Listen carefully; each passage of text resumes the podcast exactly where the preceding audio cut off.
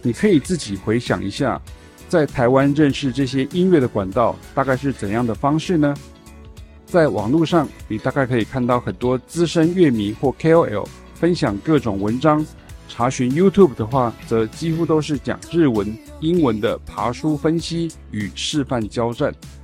如果是现场讲座，大致上会是讲一段、介绍一段音乐的模式，然后你就带着一份不可不听的清单列表回家。因为大部分人都会说，我不懂乐理，乐理好难，我只是听喜欢的，没有要真的演奏、演唱或编曲创作。但是那是因为你没有来过启斌与凯雅的教学现场，或是爵士原理讲堂，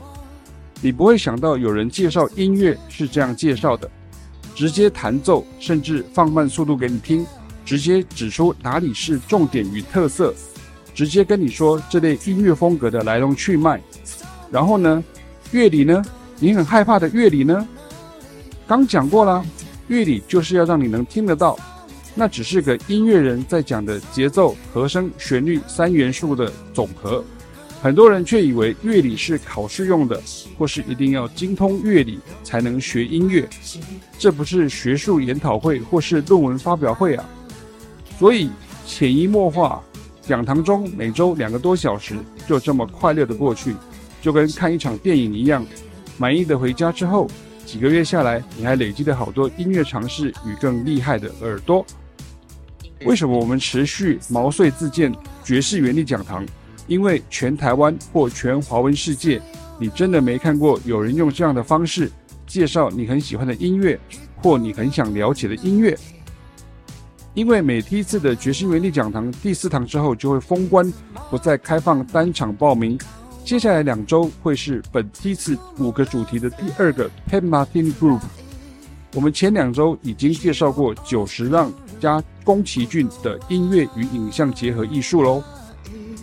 City Pop 的前世今生是第四个主题，所以才会敦促大家赶紧上车报名上车喽，不然就要封关了。下次要在专题讲这些，可能又要好几年以后喽，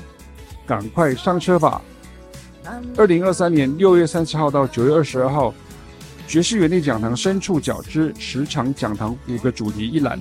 与官网上丰富资料精华，现场互动、线上参与、影片观看都可以，别再错过一次打包起来。